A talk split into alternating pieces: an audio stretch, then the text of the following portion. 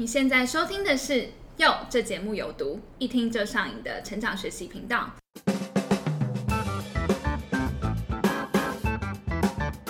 Hello，大家好，我是珍珠。嗨，我是 Joanne。哎，Joanne，你平常是会爬山的人吗？有，我每天都爬山哦。真假的？真的好强哦！你都爬什么山啊？我都爬枕头山，越过山丘。你有看我的白眼吗？哦，不要这样嘛，就是大家都会去爬山呐啊！你平常有在爬山吗？呃，其实也没有，其实也没有，因为我比较喜欢在冷气房进行的活说动。跳舞之类的嘛。对对。那我们今天的来宾要不要介绍一下我？们今天邀请是一个非常厉害的，像我们刚刚说，我们一座百岳都没爬过对，可他已经爬了九十七座哦，他只差三座。对，他其实是一个高山向导，然后也是知名的山岳摄影师。那他现在更厉害，是登山界的 KOL 跟网红。而且呢，其实他刚好是我大学的同学啦但那时候我不知道他这么厉害，早知道就跟他交情好一点。没有啦，没有啦，他这次真的是意气相挺来到我们的节目当中。那我相我相信他现在应该会有点紧张，因为待会我可不小心就爆了什么挂出来。那我们就废话不多说，邀请我们今天的来宾水阳黄玉祥。欢迎。嗨，我是雪阳，目前是一个呃，算登山 KOL 吧。对，自己讲的，好啦，没有啦，就其实是从二零一五年开始，然后写粉丝专业一些文章跟图片分享，然后到现在累计了大概八九万个追踪者这样子。对，那平常是多久会爬一次山？平常的话不一定哎、有时候它可能一个月一次，然后有时候可能浅一点。不是天天都在山上吗没？有没有没有没有，天天都在山上太硬了。因为我主要是以文字跟摄影的创作为主。对，那我在二零一八年当了一整年的山岳向导之后，发现说，嗯，如果随时都在山上，跟我的初衷好像不太一样。对，因为其实呃你也知道，我一开始就只是纯粹的分享在身上看到的东西，对，然后渐渐的就是呃怎么讲，越走越深。对，那但是一直那个持续分享这件事情是没有间断过的。对，那如果我一直在山上，我就没有空分享了。对，所以我后来就是尝试着去调配我在山上跟山下的时间。从二零一三年底开始爬山，到现在已经迈入第八年。对，然后百越走了九十七座，百越以外就是呃有走台湾很多奇怪的终极山，大小鬼湖啦，然后森林铁道之类的。当然我没有去过绵月线。这个是比较有趣的，就是大家对森林铁道认知是哦，绵月线废弃，可是我没有去过。为什么？因为大家都在去，我干嘛去？愿景吧，或者目标，就是把那些不人家不知道的东西带出来给人家看，啊而不是去一个人家都知道很漂亮的地方拍一个大家已经期待它很漂亮的照片给大家看。嗯，对，所以明月线我就一直把它摆在我很后面的顺位，我当然还是想去，我想看一下它现在到底变什么样子。哦对，但是我前面的顺位就是那些真的废弃的森林铁道，就是去看这些老东西，然后把他们最最当下的状况保，应该说用影像保存下来。对，因为毕竟这些东西都没有一个是我们所谓的古迹，没有一个被维正在被维护，每一个都正在急速的清退。对，说不定在十年之后，我们几乎就没有东西可以看了，就剩下那些照片。对，那我现在在做的就是这样的事情。然后除了台湾的山以外，就是大山、小山，那还有就是去国外走过一些比较知名的步道，像是呃很热门的尼泊尔的圣母峰基地 EBC，然后还有一座就是六千公尺的梅勒峰，然后有去爬过七千公尺的，就是去吉尔吉斯爬一座七千公尺的列宁峰，哇啊没有爬上去，那个做半路撤退，嗯，嗯嗯嗯，然后还有日本啊，对，所以像圣母峰，你是真的有爬到顶端吗？没有啊，我那个钱不够，两百万。你说爬到顶端要花两百万？你那个登山费，那个登山许可证就是一笔，因为尼泊尔就靠这个赚钱，嗯所以他要大肆敲诈，超贵，全世界最贵的山就是圣母峰。多少？你说那个？你光许可，呃，其实我没有看过明确的金额，但是就众说纷纭了，说什么一对可能要一万美金之类的。哇哦！光那一张纸，你可以去爬哦，这句话要一万 美。天哪！对，应该是这个数字啦，或者再更低一点点，我不知道，但是都是就是一笔很大，是不是？嗯要几个人 share？然后除了这个以外，你还需要雇佣雪巴向导帮呃雪巴向导帮你背东西。嗯如果你要怎么讲自己爬的话，至少你要把你的装备物资运进去，你不可能这样来来回回，因为你这样来来回回的话就，你攀登机就过完了。嗯等你运补完足够的东西，你攀登机就没了。对，嗯然后你还要在基地住的时间，还要他们帐篷啦，一些登山服务，里里扣扣包一包，客家一点可以爬到一百二十万，啊那普通人大概两百万。所以攀登圣母峰会是你的算是梦想之一吗？它是一个小梦想，小梦想而已。小而已，因为就不能去也罢，那个不是一个什么太大的突破，它对它是一种自我突破跟一种独一无二的体验没有错，但是因为毕竟它是一座像玉山一样观光化的大山，它只是就是世界顶峰，台湾顶峰跟世界顶峰的概念，对，它只是比较大而已，比较吸引我的反而是那一些就是其他的八千米。所以那想问，就是因为像刚刚你有提到说是七年前开始爬这个山，这是你小时候就想要做的事情吗？是你的志向？哎、没有呢，就是 这是人生歪楼，你知道吗？是到底发生了什么事？哦，就是该怎么说呢？我小时候跟山的渊源是我小时候身体不好，然后我会气喘。对，那在最后一次气喘发作，我记得是国一的上学期末吧。嗯，对，然后开暑假开始，我爸就就下定决心，就是要把我抓出去运动，因为我小时候也是一个不运动的人。对，就是空有一个体格，然后就是不运动。然后长那么高，居然就还不运动，对 对对，然后不去打篮球什么的啊，我篮球至今还是超烂的，因为协调性不是很好。对，然后哦，他就每个周末带着我们全家出去爬一些郊山，所以就是小时候我的国中生，呃，我的国中记忆就是在山林里面度过。对，那直到高中，高中开始玩社团，就慢慢的没有再爬了。到了大学之后，那跟山的渊源重重新开始爬山是，哎，重新接触一次是自然保育社。对，我跟台大自然保育社去过一次过夜的行程，就跟着他们去侠客楼开开眼界。他说哦，原来在山上露营是这个样子，不好玩呢。类 不好玩吗？我也是，哦，就爱上了。没有，因为露营这样讲好了，野营本身就是一种不太舒服的体验。嗯，它的舒适度绝对跟睡山屋或者睡那个叫什么来着饭店民宿嗯有很大的落差。那对于一个从来没有在山上过过夜的人来讲，你而且那时候的登山器材没有现在好，嗯，所以其实舒适度是不够的。所以跟着自然保育社去完之后，那接下来是怎么又再接触到山林？后来就是有这次经验之后和小时候的那些基础，那后来就是要我后来就是去台大火舞社，火舞社玩到后面要毕业的时候，就是他会觉得说我们应该要做一件很有意义的事情来纪念哦然后呃有意义的毕业旅行。我们那个时候跟现在一样很流行三件事情，台湾人一生必须做三件事，就是媒媒体把它炒起来的。那实际上怎么来的我也不知道，对我无法追溯它的源头。总之就是单车环岛、永渡日月潭跟登玉山。对吧哦对，然后因为前面两个都单车环岛花时间，永渡月潭抽不到，然后就去玉山。那个时候的玉山没有到那么抽不到，我们只抽了两次。哦，对，因为就那个时候登山算也没算那么险学，加上排云刚刚盖好。二零一三年很幸运，就是排云刚落成，哦，对，然后我们就去住。对，然后我就发现说，哎呦，那个高山走起来的感觉真的是还蛮不赖的。对，一个就是比比起合欢山，那呃整个变化很很高，要树林有树林，要岩石有岩石，对，有时候可以稍微让你爬一下，但又不会太危险这样子。嗯，对，然后不会太远，但是也有一点挑战性，让你觉得你好像完成了什么。对，然后站在山顶的时候，你那个俯视全台湾的感觉，那真是大好。后来，嗯，隔年我们又再揪了一次嘉明湖，嗯对，嘉明湖就升级成三天两夜，因为玉山是两天一夜嘛。那嘉明湖三天两夜之后，然后我就觉得说，嗯，因为两次都是我当领队，虽然这两次经验非常的离谱又落魄，就是准备很多错的装备啦，然后背了重重死人啦，然后那个该订餐忘记订餐啦，然后只要自己煮泡好面、啊，好雷的那个 雷爆了，好不好？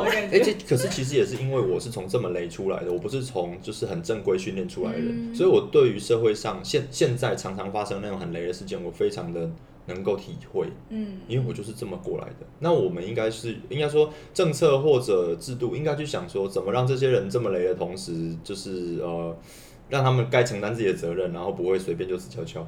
所以对，那你自己那时候怎么怎么摸索的啊？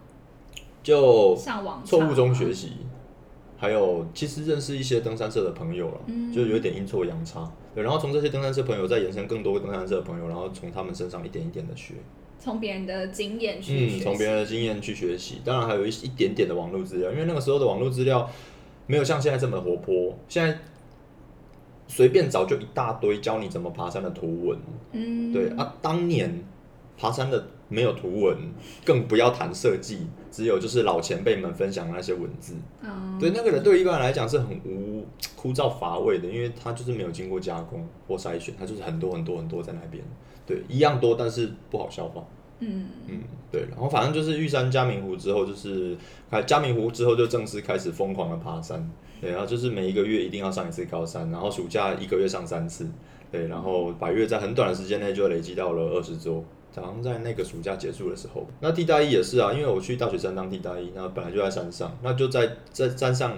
拍很多山的照片跟动物的，就是照片。然后我那时候就是 Facebook 一直分享嘛，然后康迪就怂恿我开粉钻，嗯，对，然后哦，好，反正我也是每天在写，那就开吧。然后雪阳就才从那个时候才出现。可是我还是蛮好奇，就是因为其实你呃在台大的时候读的就是森林系，对。那其实那时候我其实也搞不清楚森林系到底在干嘛。哦，我跟你讲，森林在干嘛？森林系在学怎么种树，怎么砍树，怎么用树，哦，真的，怎么经营一片森林，就这样。哦，那你当初怎么会选森林系？因为就是喜欢大自然，就喜欢那些动物，嗯，然后觉得森林系好像很好玩呢，就是因为为了好玩而进去，有没有？然后进了后，进进去之后，赫然发现。嗯，学的完全不是跟你想象一样。嗯，没有到完全啦，就是大部分时候没那么好玩，但东西至少是刻得下去，至至少我知道我自己在了解什么。嗯，对，至少会是有兴趣的，只是就没有那些动态的部分。那至于动物嘛，更是没有，都在看书。对，那也是因为进了森林系，我才会开始喜欢植物。哦，如果没进森林系，我还是一样，就是对动物有兴趣的，因为毕竟动物比较有趣嘛，它会跑来跑去。可是我觉得植物给人最有趣的。感觉是你好像在看一个老朋友，你去一个去过不止一次的地方，然后你看着同一棵植物就这样四季枯荣，慢慢长大，会觉得一种熟悉感。嗨，我又来了。那你当初选森林系的时候，家里是支持的吗？因为感觉爸妈难免都还是希望，呃，可能去读医学系啊、电机系之类的。嗯，我爸到最近才释怀呢。最近嘛，都已经过了快十年了吧？差不多啊，因为时不时呀，大概到三年前、四年前，还时不时会听到他说他在感慨说，早知道就把我逼去补习念医学系什么的。哦。对，然后最近才释怀，好像也不用这样。嗯。那你就是同届的朋友，就森林系毕业，他们大多在做什么？三零系毕业，像我刚刚说那几个领域嘛，那船产对，然后就是公务员，然后学术对，然后民间的书艺公司，然后木材公司等等的，哎，那个就是在船厂里面了。所以大部分都还是在这个领域，没有人是真的很跳，或者是可能会不会很多人读到一半就转系的？因为可能很多人会想说啊，反正我就先进台大。转系有大概三分之一，哎，不对，四分之一到五分之一吧，因为我们一届六十几个，然后转掉了十十五六个吧，对，大概四分之一左右。对，那其实是对森林因为这个领域不熟，因为其实从毕业之后专心待船厂的人，至今都过得还不错。嗯，至少我看起来还不错。应该说，你足以养活自己，然后养活一个就是家庭。这是没有问题的，要看你的志向到哪里。如果假设你追求的是像科技跟科技新贵那种大富大贵，那你来错科系。但是如果你求的是一个稳定的生活，在你喜欢的领域里面做，呃，相对快乐的事，相对它是一种相对值，那你也不用被逼着做什么，或者你压力或者压力很大的话，那其实森林系是一个可以选的选择。那你有带家人一起去爬山过吗？带他们上山过，去南高月林古道走走。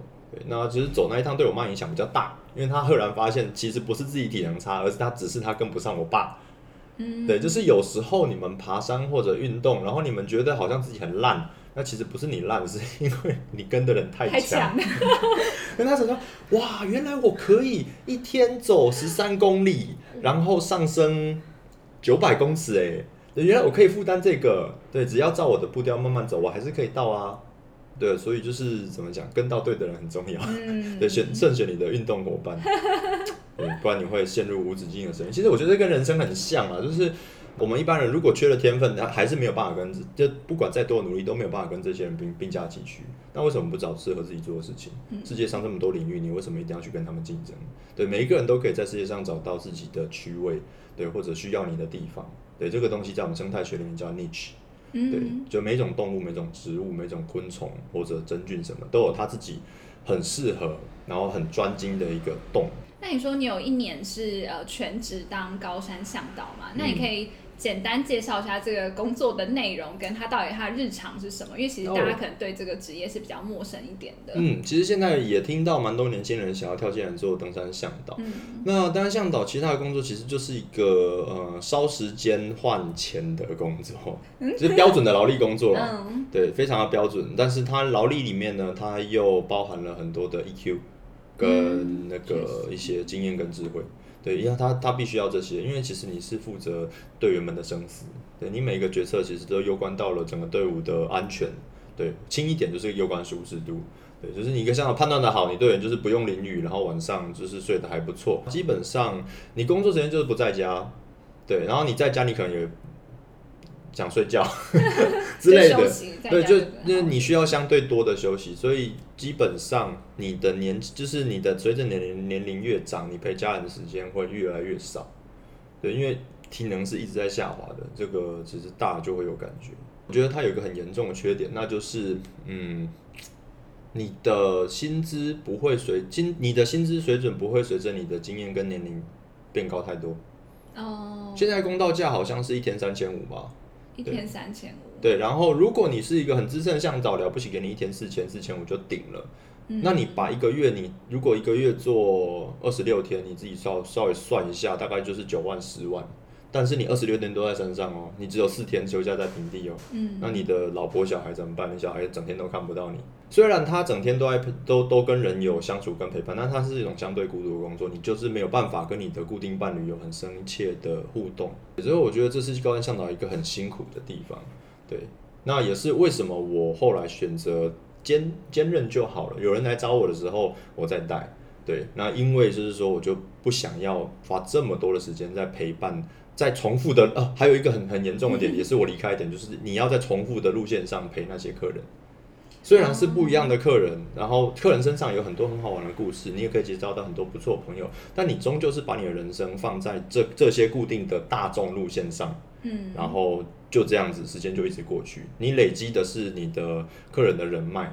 对，那我有看过很多高安向向导转型很成功的，就是呃转型成水货商。登山用品水货商，他一次揪团，因为他带过很多客人，就他一次揪团可能就两百个、三百个东西，那利润可能就八八万、十万，对，这样子。然后就是转转型、转型成卖东西，也是可以过得很不错，对。但是就取决于说你想要过怎么样的人生，嗯，对。那有没有遇过就比较印象深刻的客人，或是让你觉得很头痛的？很头痛的哦，嗯。印象深刻的客人，其实每一个都蛮有趣的。其实我有一个客人，我印象非常的深刻。对他，其实有怎么讲？他是癌症，然后我也不知道他是用什么疗法，然后好像就复原。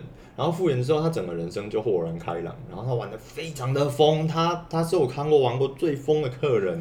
对，然后他带给整个队伍的欢乐是没有办法，就是怎么讲，很难去。你很难去追上他的，对，你要把他稍微压下来，太嗨了，对，很有生命力，他非非非常富有生命力，然后就是你你可以从他身上感受到那种就是重拾生命的快乐，就是好像是鬼门关前走一遭，人生就是会变得很不一样这样子，对，然后就是我十分欣赏他那种就是说走就走，说干就干的那种个性。那我刚好提到，其实你。就是进入山林，其实你会拍很多的，就是影像的记录。嗯，那山岳摄影这一块比较像是呃，纯粹是你的兴趣，还是说它其实现在也是你的收入来源之一？其实摄影本身不是收入，哎，对，因为它没有，它不太能变现。嗯，你想一下，现在谁要买照片？应该这样讲，这样纯照片的需求没有很大，设计的需求才大。对，那我的影像出来，它能够发挥它价值的时候，就是我在评论的时候把它加上去，它可以为我的文章增添非常多的，就是生命力，对，还有说服力。嗯，对，它可以让整整篇文章火起来，而不是冷冰冰的时候，我只能拿别人的资料照片来用，稍微弄一下。然后，但是我可，但我的我的文章却是我可以从我的曾经到那个地方的视角，然后从影像里面延伸出就是相相关的文字，然后把你带入那个情境。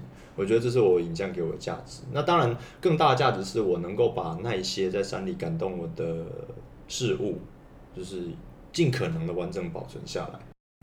那另外就是想到说，呃，之前你目前是有接过一些厂商的业配嘛？比如说登山的服饰啊，或用具等等的。嗯，业配哦，老实说，因为业配而拿到钱的几乎没有。哦，几乎没有，所以大部分是你真的啦，因为会被我推掉。哦，你还是喜欢，就是你真正的认同这个东西，你去分享，而不是接到。还是有，因为我业配的单价其实比起来算，在登山的 KOL 里面算很高。嗯，因为我不给打广告。哦，就是你可以拿我的照片或我的文字去打广告，OK，但是你不能用我的粉砖下广告。嗯，这时候单篇的费用就太高了，对其他厂商来说，但是还是有就是愿意付的，像 Garmin。仔细观察我的就是社群媒体，你会发现我叶配真的是几乎找不到，非常少，非常稀少。这也算是一个坚特持啦，希望你的粉砖是一片净土这样。也不到净土啊，就是一个算是一个特立独行的地方吧。因为我因为其实也像你刚刚讲的，我只配自己喜欢的东西。嗯你要找我叶配，前提是我喜欢。那从一开始可能爬山是一个兴趣，然后到后来成为高山向导，然后到现在可能卸下这个职位，你觉得你的心境有什么变化吗？我心境啊，嗯，就是想，就是更专注在爬自己的山。就比如说刚刚说冷僻的那些山，嗯，比较非商业的，嗯，对，就是去找自己想要看的东西，对，然后好好的体，应该说好好的体会山跟山相处的那些时光，对，然后把那些感受带回来，把自己感感官放大，去感受在山里的一切。那我希望带给大家的东西是说，呃，让更多人知道台湾的山是什么样子，对，你可以怎么去体会体验它，然后跟它产生连接，去了解这片土地。对我是，我希望我能够带给大家是这样的东西，而不是说、哦、山很好玩、很漂亮。对，这个太多人在做了。嗯，对，那你在爬山的这个过程当中，就是你刚刚说一些体悟，那你自己有觉得就是特别学到什么，你特别有感触的吗？嗯，特别有感触的哦。基本上最大的感触就是啊、人真的是很渺小的东西。这这就是在山里面行走，我们也是时不时就会弄死一些虫啊，然后草啊什么的。但是其实你把整个视角放大，那大自然在弄死我们的同时，也是跟我们无心把那些弄死是一模一样的事情。那你就会开始把生命这件事情慢慢的看得很重又很轻，很重视我会珍惜自己的生命去做一些自己觉得有意义的事情。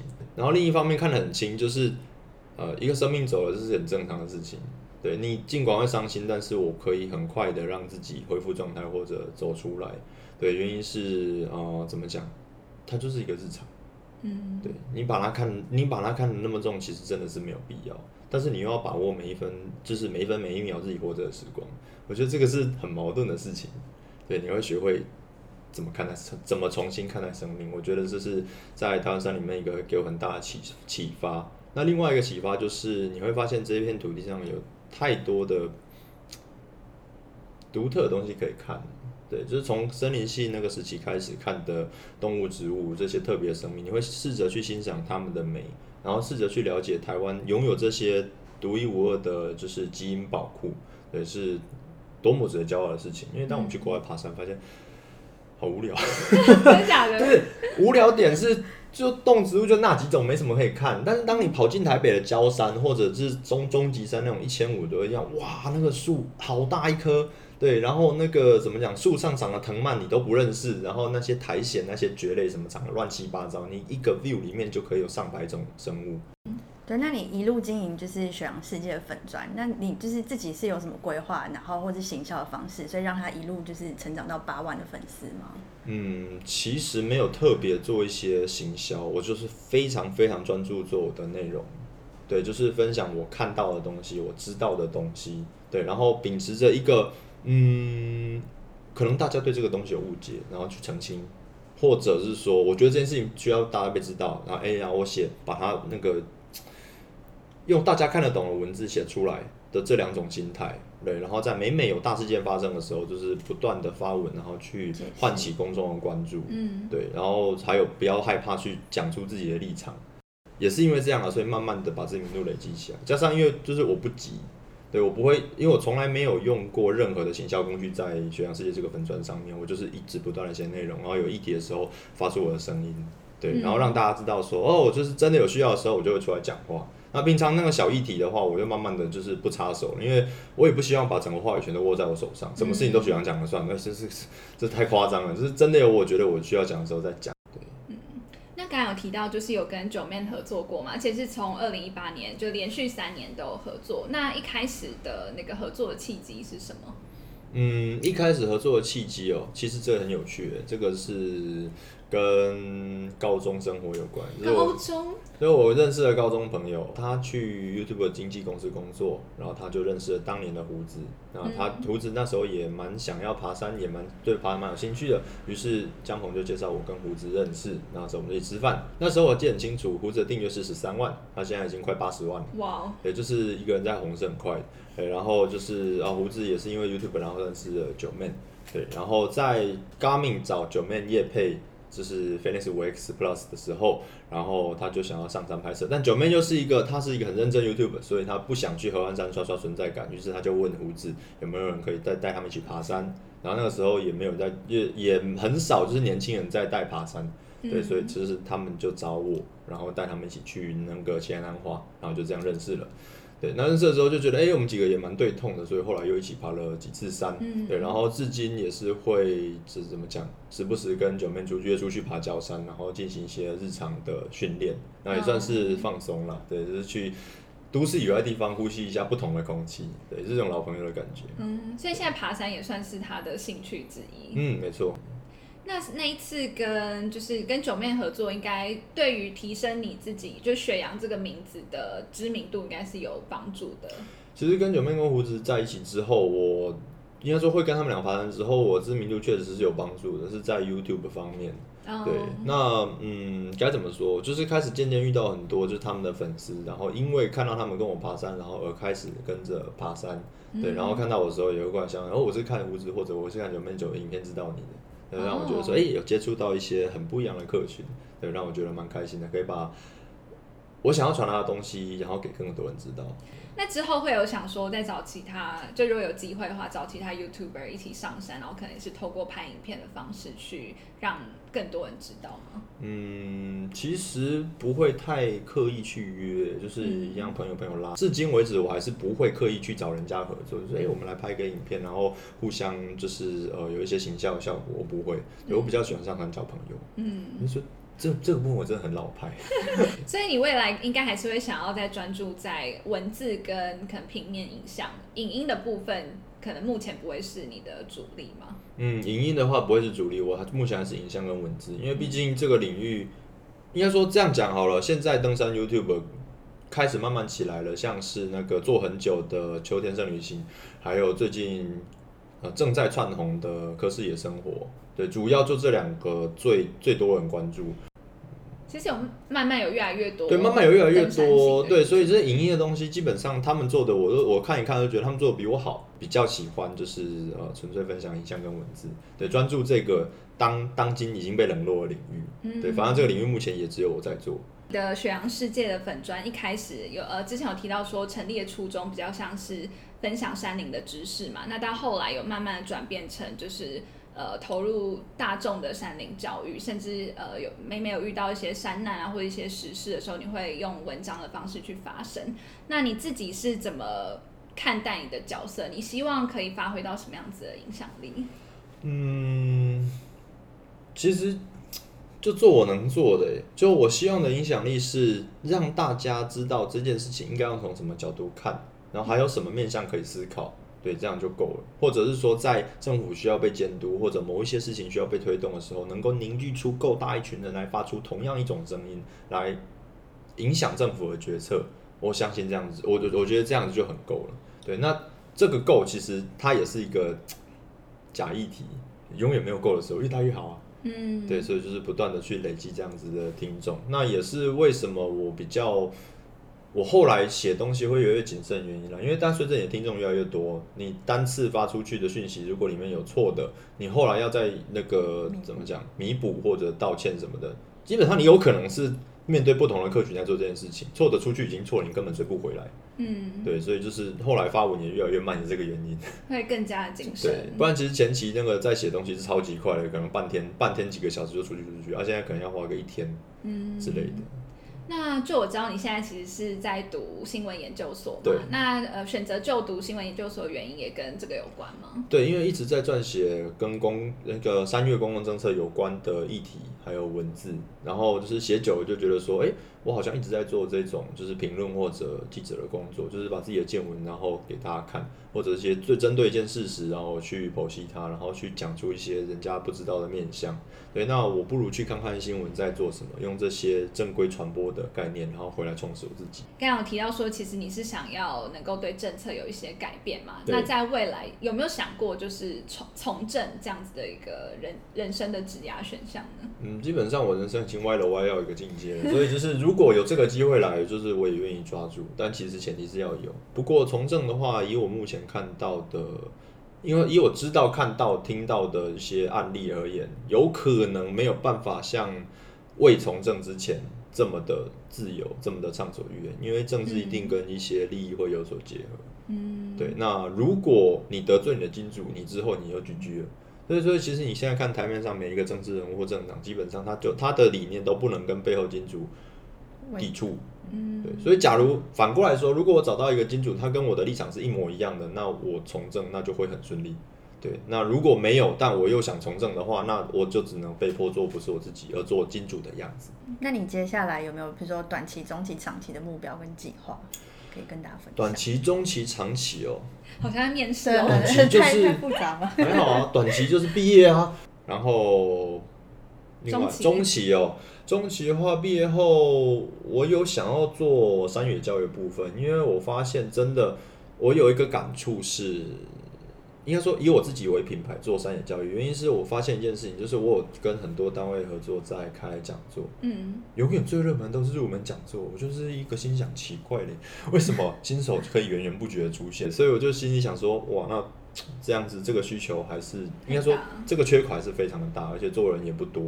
嗯，对，那不如就毕业后如果有空来试试看。然后另外一个终极目标是写书，哦，有有在进行中了吗？我我要被编辑打爆头了。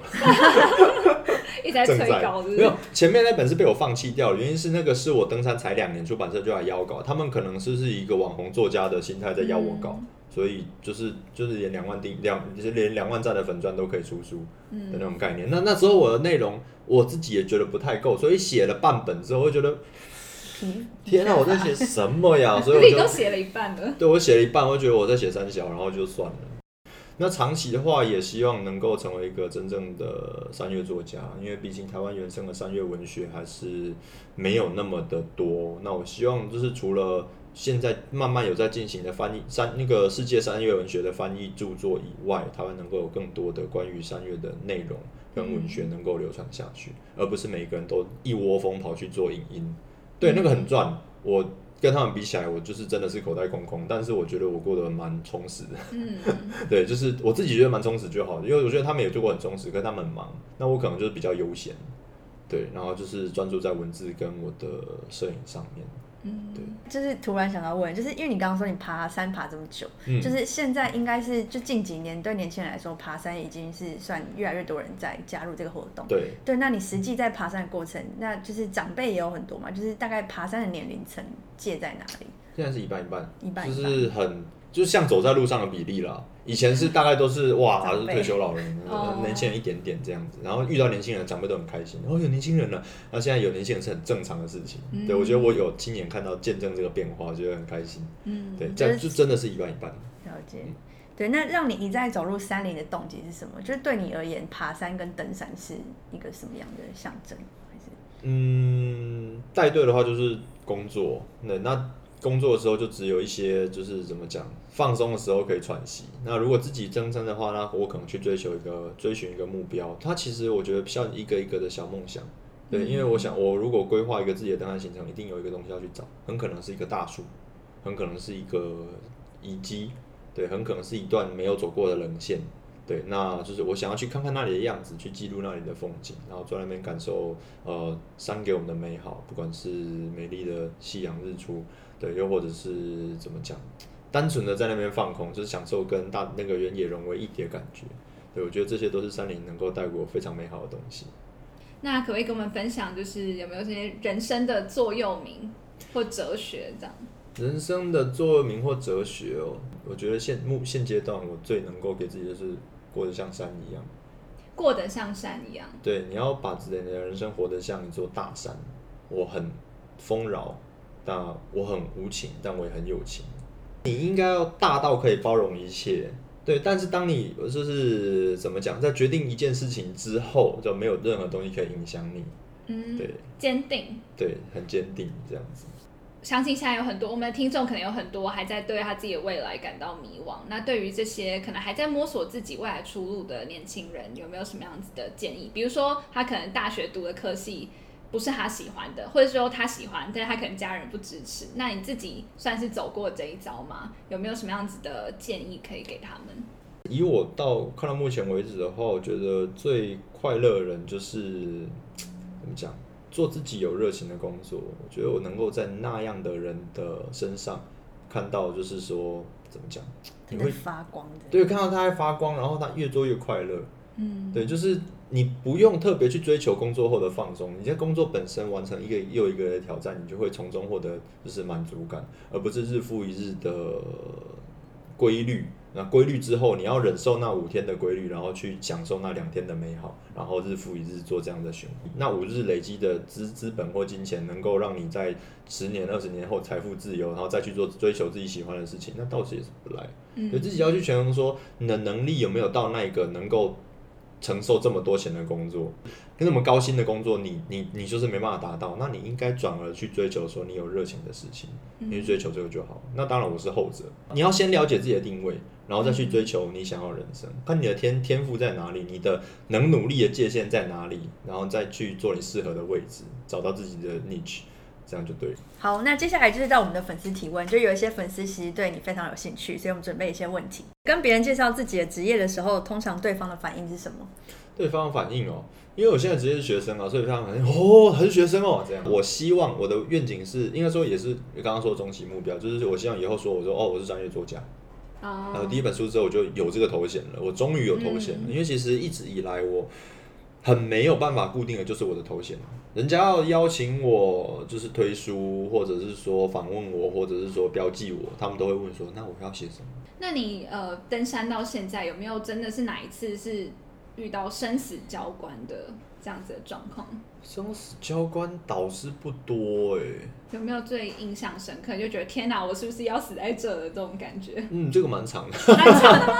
但其实其实那个凭良心讲，都离死亡很远很远很远。但是它所带来的痛苦跟感受，基本上是很深刻。印象很深刻的死亡边缘，就是我刚刚说有雪崩那里。嗯，对，就是很你就是你很真实的看到那个汽车大的冰块就在你面前，说这个摸到我就死了。对，那个那个还不震撼，震撼重点是因为那个是海拔五千六千的地方，然后。我人生第一次超过玉山的高度，在那区，所以其实我一直很惧怕自己有高山症的问题，然后下撤什么的，所以心理压力非常的大。对，因为那个要撤也没有办法很快的撤，只能叫直升机还是干嘛的。对，但那时候又很穷，没有存款，所以不敢，就是也也也怕那个叫不起直升机什么的，就是觉得真的是这个世界对穷人很不友善。对，好，这离题了。那那个那个状况下，我的嘴、我的口腔要出状况，我的舌头不小心被我的那个牙齿咬了一个洞。呃，不是啊，这个很常见。你吃吃面什么的，哎呀，但是在那里的对，在平地就哦没事，反正嘴巴恢复都很快。我本来是这样想，但三天后我就错了，就是那个洞从一个小洞扩散到就是整整个舌头的表面就是烂掉，嗯，然后很痛，而且烂掉就是你的口腔烂掉会有脓之类的那个黏黏的东西，然后在五六千的高海拔，空气是非常干燥的，嗯，所以它会导致说你我，然后我又有点鼻塞。所以我睡觉嘴巴是打开的，基本上。哦。所以意思就是说，我每一，就是每一天晚上睡觉起来的时候，第一件事情是把舌头从那个上颚拔下来。哦。就是它会粘住我，粘的很死，非常的死。对，然后吃下来的时候又重复受伤，然后那个伤口就越来越大，越来越大，然后大到一个我讲话都大得得了。然后那个我的 我的队友就觉得很奇怪，那人家就刚黄一想装什么可爱，我就把它伸出来。然后因为我本来不敢伸出来，原因是我不想撤退，因为那个时候爬列宁峰的费用几乎是我存款的说话，真的我动不动。其实我，我觉得以经济面来看，我真的是个卤蛇，就是出社会之后也没什么存款，一直在说话，一直在说话，对，然后就把这些说话换成年轻的时候得到的经验，我觉得这是我得到的这种无形的算奖励吧，对，就是别人没有办法取代。你可能社会上赚很多钱之后再去，但是那跟你年轻的时候去是完全两码子事，那个心态完全不一样。对，然后离题了。那呃。那时候我就很怕撤退，后来觉得不行了，这个我如果不撤退的话，我那个舌头要切掉了，所以我就伸出来给他们看，然后他们就吓傻，因为真的很恶心。然后当下决定要撤退，因为这个不下撤绝对不会好。人体在超过五千以后，基本上你复原能力是直接像溜滑梯一样，就是雪崩式坠落的。嗯，对。那呃，那个在撤退的过程中，我在那时候他们上去收帐篷，因为那个是一个我们在，他有好几个营地。对，然后他们去六千一的营地，我们前一天在六千一的营地搭好帐篷回来等，然后隔天才会再上去，然后再登顶。对，然后我在等的时候，我们就就跟他们摊牌，然后他们隔天决定上去把帐篷收下来，然后下隔天下车。但他们收帐篷下来之后，从六千一收到五千三，他们下八百。对，然后在下车，就是他们下来之后决定当天就下车的时候，我就开始很默默的打包，然后包好已经九点，九点天还是亮的哦。中亚很神奇，纬度太高，所以夏天的时候那个太阳下的很晚。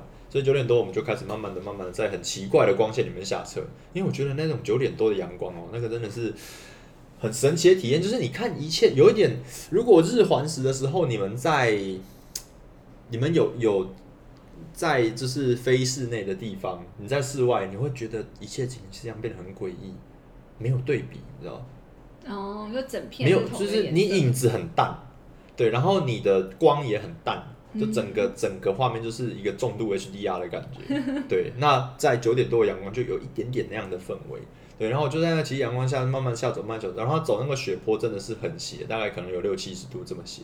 一般来说我们会，我们很常说九十度九十度，但其实九十度是这样子。我们在台湾的山上几乎找不到九十度的地形，顶多是五十或六十度，但是我们就会觉得很陡了。但是那里真的是七八十度，你这样手伸出来就可以摸到前面的雪壁。我们要在这么陡的。这么陡的，就是坡度上，然后慢慢的往下踢，往下走，对，然后就在一片漆黑的，就是雪坡上，然后我就当只柴犬，就是一直被他们拖着走，因为我就走不太动，对他们俩，因为他们俩体力都非常非常非常的好。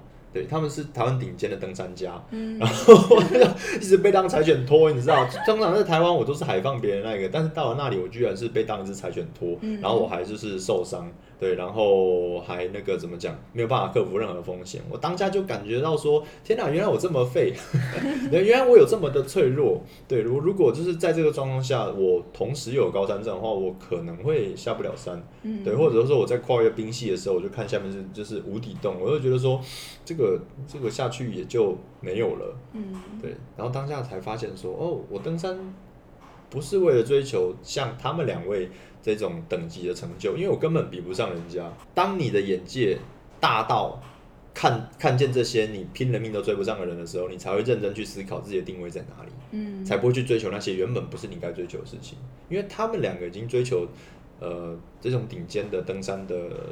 应该是顶尖登山运动的那个精神，已经追求了十几二十年。我登山那个时候才五年，对，怎么比？对，然后我基础体能也没有人家好，对，然后我也没有那么热爱体力那个体育运动，就没有那么喜欢日常训练，对，所以我理当我要想追求理当不是那些登高峰啊或完成几座山这种梦想，而是我应该追求说，哎。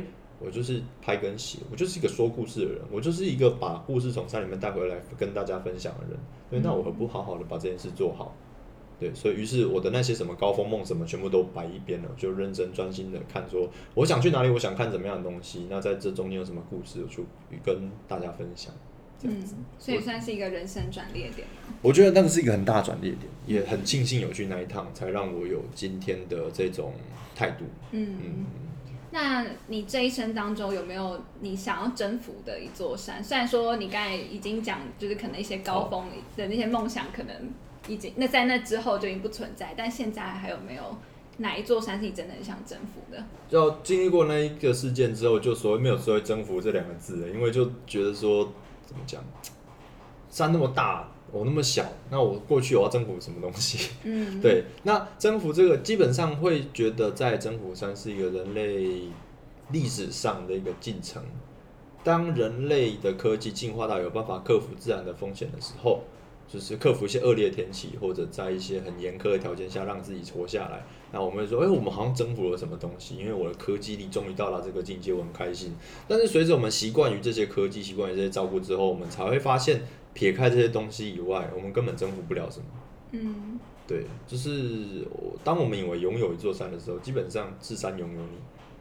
对，你就只是上面的一个小点点，对，那这时候就觉得说，哎、那我只是去拜访他，对，但是就改成说这个题目到后面就是我这个对这辈子有没有最想去的一座山？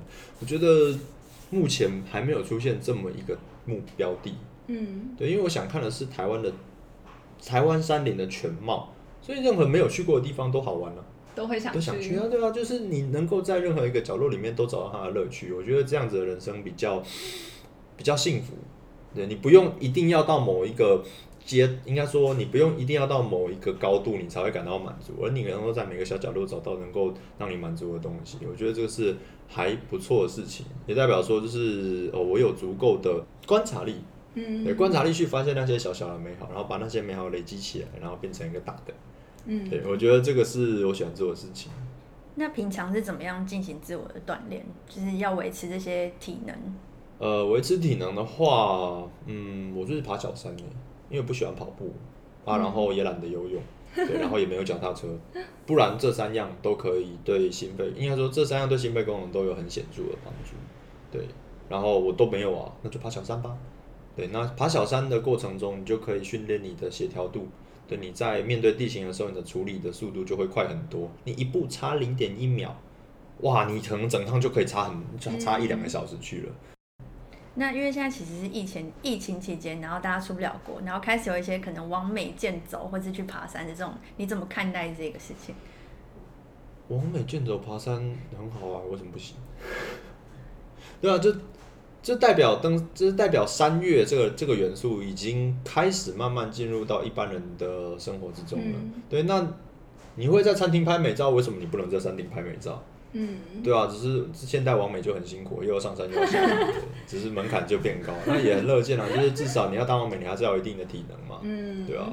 那我觉得可以延伸问一个，就是很多人他可能是如果是为了去山里面拍美照，那他可能呃在没有具备足够的相关的观呃知识或观念的情况下，有可能会忽略脚下的风险，然后甚至可能造成一些意外事件发生，然后政府还要出动什么救难队啊之类。因为其实近几年还有发现说，好像这样子的事件是有越来越多。那你自己会怎么的去看待这样的事情呢？嗯，基本上你要把那个比例拉出来看，像玉山国家公园最近就有统计，其实出事出最多的并不是上山拍美照的，而是阿公阿妈，哦不五六十岁的还没到阿公阿妈，准阿公阿妈，对，就是这是比例最高的族群，因为他们身体机能正在退化。无疑嘛，对，我们到了五六十岁也一样在退化，这个没什么好，这没什么好 judge 的，对。但是他们又同时因为好玩，所以就是上升，但又不具不具备足够的知识，然后在面对呃怎么讲严苛自然环境的耐受度没有年轻人高。年轻人你随便乱弄都不会死嘛，就是你很坚固嘛。可是你老了，你该坏的都差不多坏光了，随便一个东西就可以把你弄弄挂。对，所以这个族群其实才是山难的最大宗。嗯对，那政府的话，基本上我觉得这东西算是一个文化眼镜的滥觞，因为你如果去看国外，就是任何国家的登山师，你都会发现就是用人命堆起来的。嗯对，因为其实学习的东西，你们做线上教育，你们也很清楚，就是不是说我叫你学你就会去学，而是你打从心底觉得需要学，你才会去学，对吧？对，那我们目前台湾的登山或户外，哎，整体户外运动的风气是不小心因为今年疫情而爆红，不然不会突然变这样。嗯对，那这是一个不正常的状态，所以我们必须要去认知到说，呃，今天这不是常态，只要国门一开，乱象就会少一半。哦对，那我们要怎么在国，就是我们应该把握这个时间，是在国门还没开之前，就是尽力去宣传爬山需要准备什么样的东西，然后去让民众认知到说登山是有风险的。那国培法修过了嘛，所以风险你是你自己要负责，政府不会对你负责。对，然后呃有什么资源你可以去学习，可以去运用。对，这样我觉得这样就蛮够了。至于登山教育嘛，学校是一个啦，就是你在体育课的时候有可能有插入类似的元素，嗯那或者是说一些嗯，不知道哎，教育资源嘛，可能网络的或者资本的什么的，反正就多管齐下。甚至像日本的话，我觉得他们很好，他们登山教育。很落就很确实啊，但是他们依然在就是每一个比较热门的山的路口都有一个很大的牌子，然后教你怎么爬山，然后跟你讲要带什么样的东西。但说尽明指南对，尽管人家做到这个地步，还是有很多白目谈完登山，就是什么都不带就直接去了。嗯对，还是有，还是很多。对，所以就是不要把这些所谓的白目当做是一个不正常的现象，你应该把它当做一个正常的现象。不管你教育做的再落实，一定会有文盲。嗯，对他看得懂字，但看不懂意思。对，就是我们不应该去放大解释说，哎、因为有文盲，所以我们就应该管制、管制再管制。那不对啊，那我们要这个国家干嘛？嗯，好，听完学阳的分享，我们现在觉得是热血沸腾，我都觉得我要开始规划爬玉山了。哎、等等，不要太冲动。虽然我们都向往这种山林之美，但是在还没有准备好的情况下就贸然的入山，其实是有它的风险存在的。所以呢，我们有特别请雪阳大大帮我们准备了两支彩蛋的影片，他会独家跟我们分享。挑战百月前要有哪些心理准备，以及新手登山客要有哪些呃要注意的事项？那我们都会把这些影片放在我们的优塔官网上，记得就是呃这个收看网址我们已经放在这个介绍里面，记得去看哦。对，那如果你喜欢我们的节目的话，也要记得每周三晚上准时收听。那如果你是用 Apple Podcast 收听的朋友，要记得在 iTunes Store 帮我们按五星评价哦。那真的要非常感谢雪瑶的义气相挺，因为我那时候邀请他的时候，他真的是二话不说，马上答应。对，而且他今天其实侃侃而谈，聊了很多。对那如果你喜欢雪阳的话，要去追踪他的粉丝专业哦。好，那谢谢大家听到现在。一样的，我们在节目的最后，想要邀请大家花一点点时间来思考这个问题：你希望在未来可以发挥什么样的影响力呢？欢迎你上优塔的 Facebook 或 IG 来跟我们分享你的收获。哟，这节目有毒，我们下周三见喽，拜拜